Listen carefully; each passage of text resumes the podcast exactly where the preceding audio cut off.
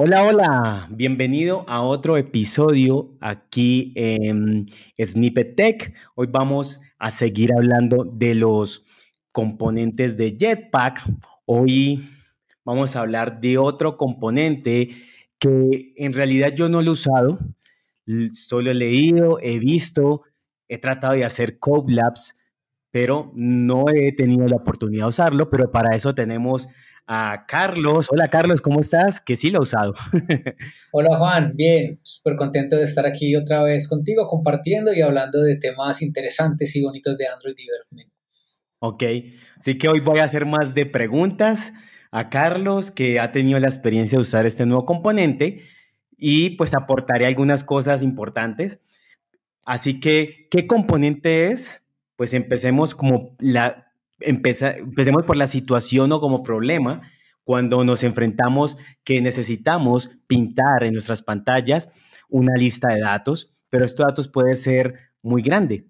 Y pues la buena práctica no es pintar todos estos datos. Imagínate que tú estás trayendo desde el servidor mil registros, dos mil registros, pero tu pantalla solo se puede observar seis, siete registros. ¿Para qué traer los mil registros si solo el usuario puede ver siete, ocho o de pronto hasta el usuario nunca va a ver, los, ver, todos los demás datos. Entonces, es una buena práctica traer pequeñas cantidades de datos. Además, esto va a mejorar el performance de la aplicación, eh, el rendimiento en el sentido en tiempo va a ser menor, también uso de recursos. Imagínate también el ancho de banda, cuánto no se va a consumir trayendo esos 10.000 o esos tantos registros si solo traes 8, solo traes 10.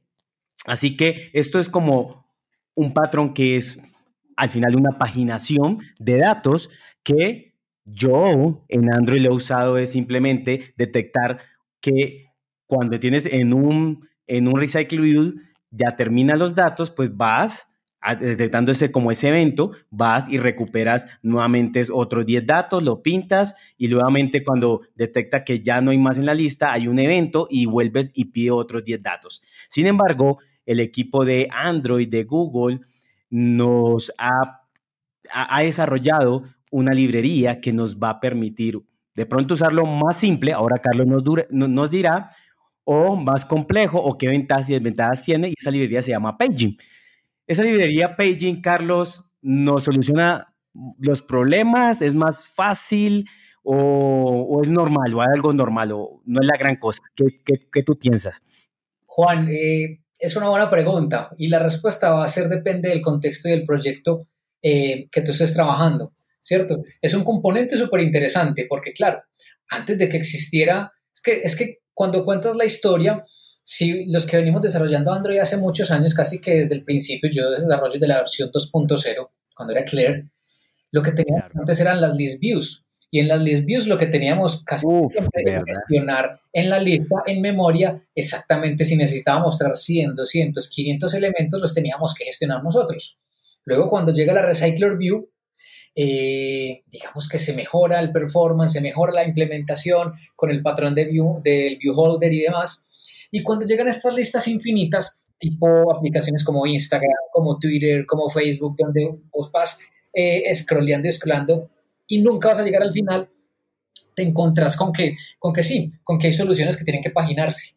Y la paginación, como decías, siempre la implementamos eh, con o una Recycler View Custom, donde le, le, reescribíamos parte de la lógica de Recycler View para que cada que hiciéramos scroll él pudiera eh, tener eh, esos ítems que, estaban eh, llamándose por debajo.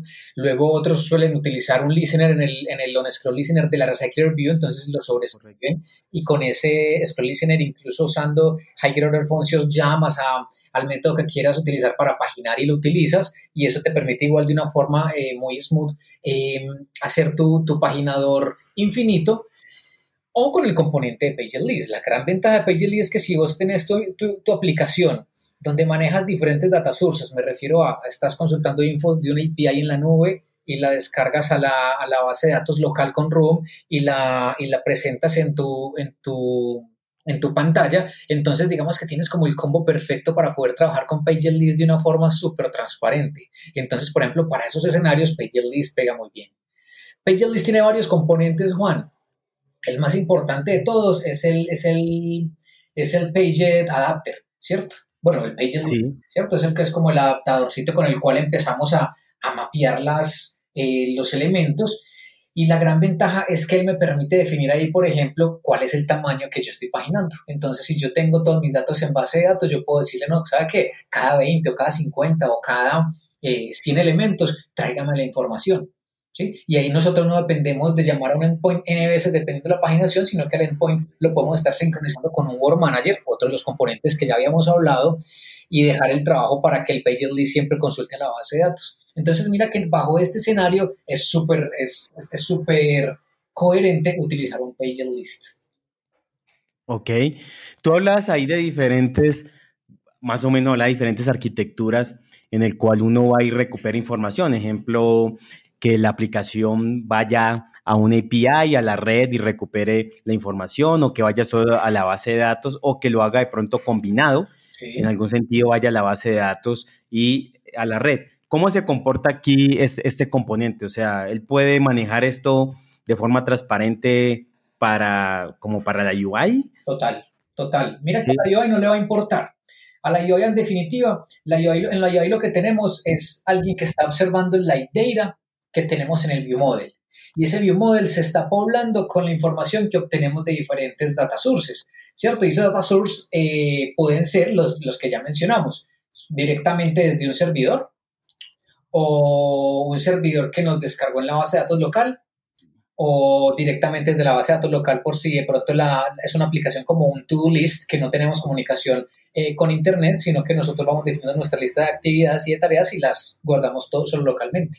Entonces, mira que ahí es independiente, nos da la flexibilidad de trabajar con esas diferentes arquitecturas, solo nube o solo device o, una, o una combinación entre nube y device.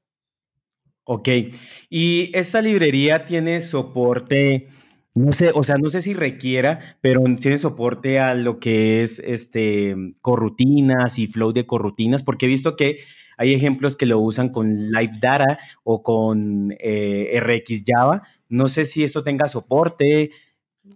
¿Sabes algo de eso? ¿O será que esta última versión, no sé si has leído algo pronto esta última versión, puede que estoy corchando a Carlos en este momento porque es muy nuevo, la nueva versión de, de, de, Paging 3, ¿sí? No sé si tenga algún soporte, algo así, o tú has visto, o cómo lo has usado. lo, usé, lo usé en los dos escenarios clásicos sin revisar a profundidad la versión 3 del Page List. Los dos escenarios clásicos son observar eh, la Page Data con, con solamente el Live Data, ¿cierto? O observar eh, la data usando RX Java 2 que eran como los soportes iniciales que ellos le dieron. Yo no sé, eh, pero tengo entendido que sí, que podemos eh, con, la, con RX Java 2 observar, pues con, trabajar con observables y con flow de, de RX Java 2. Pero con el Page 3 no sé si tengamos el propio flow de, de, ya de las coding coroutines y demás. No, ahí sí no sé. Ahí sí no sé, no sé cómo está la versión más reciente. Ok, aquí, aquí estoy viendo la última documentación en el cual dice que sí, la versión, ese es como el, el gran boom, pues, de la versión 3 de Paging, que tiene ya un soporte a corrutinas y a Kotlin Flow.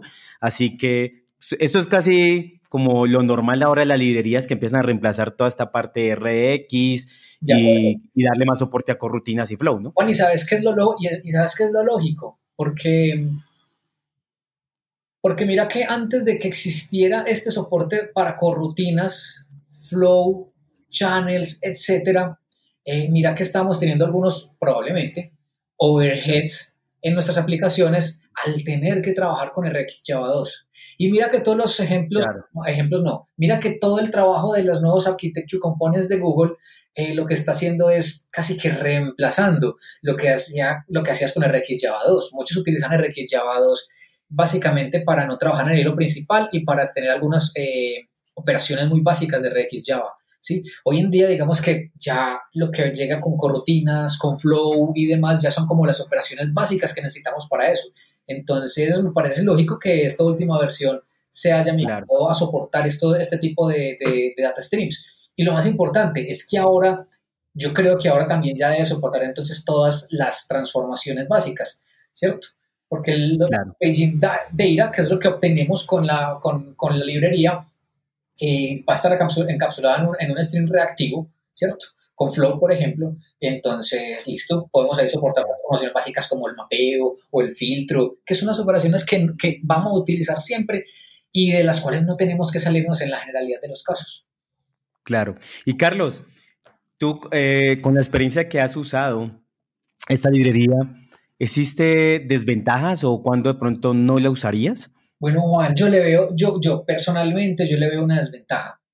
Y es que cuando estamos utilizando Paging eh, Library como componente, él nos exige entonces crear ciertos artefactos dentro de ese flujo en nuestra arquitectura para soportar esta lista paginada, ¿cierto? El, eh, un paging adapter, un, un paging data, eh, él me va pidiendo ciertos artefactos que me da la impresión a mí que son muy propios de la API, la solución se queda muy acoplada a la API, entonces si yo algún día me quiero migrar a otra cosa, eh, esta lógica ya no me va a servir, entonces tengo que hacer casi que borrón y cuenta nueva.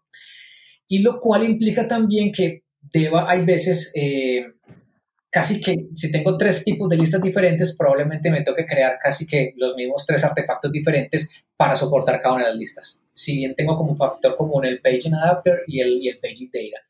Entonces eso es como le, veo yo como un poquitico como de, contra. Probablemente algunas otras personas no lo vean así, pero para mí es más como la, desventaja del paging data. Ya, ok. Bueno, hemos aprendido bastante. Aquí estoy leyendo un poquito de Paging 3 y sí, ya es First Class, soporte para Kotlin con rutinas en vez de Live Data y RX Java. Y como decías, es como esa evolución natural que están teniendo las librerías, ¿no? Sí. Carlos, últimas palabras a la comunidad. Como siempre, Juan, como siempre acabamos. Eh, tenemos herramientas de trabajo, unas muy interesantes, y entendamos dónde, bajo qué contextos utilizar las herramientas que tenemos, ¿sí? Porque como hablamos con la, con la el tema de Android KTX, no vamos a llenar nuestra aplicación de puras dependencias para hacer todo con KTX, sobre todo por utilizar solamente un solo método o dos métodos del KTX, alguna función de extensión muy particular. Entonces no nos traernos, no traernos como todas las librerías con todas las cosas solo para utilizar algo muy básico. Entonces al final es entender el contexto, entender cuál es la funcionalidad del componente para ver si sí mapea nuestra necesidad y utilizarlo. No solamente utilizarlo porque sí, por hype o porque quiero decir que estoy utilizando un paging list. Correcto, correcto. Eso, es verdad.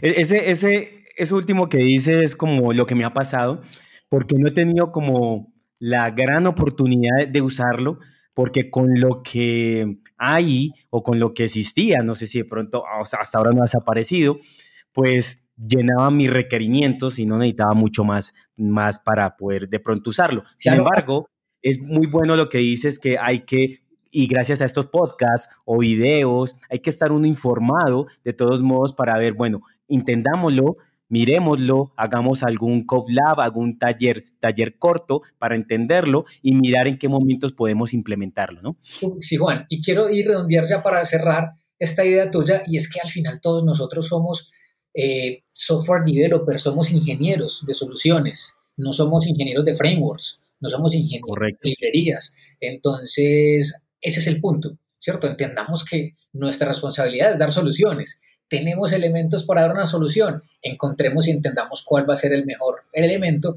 para poder dar la solución propia, porque si no, vamos a convertir la solución probablemente en, otra, en otro problema. Correcto. Bueno, muchas, muchas gracias a todos de nuevo por escucharnos. Por favor, recuerda si en verdad te gusta la comunidad, si en verdad apoyas la comunidad, recuerda entonces compartirlo para que llegue a muchas más personas y nos vemos en otra oportunidad, en otro episodio, hablando de Android. Bueno, chao, chao, chao Carlos. Chao Juan, chao comunidad.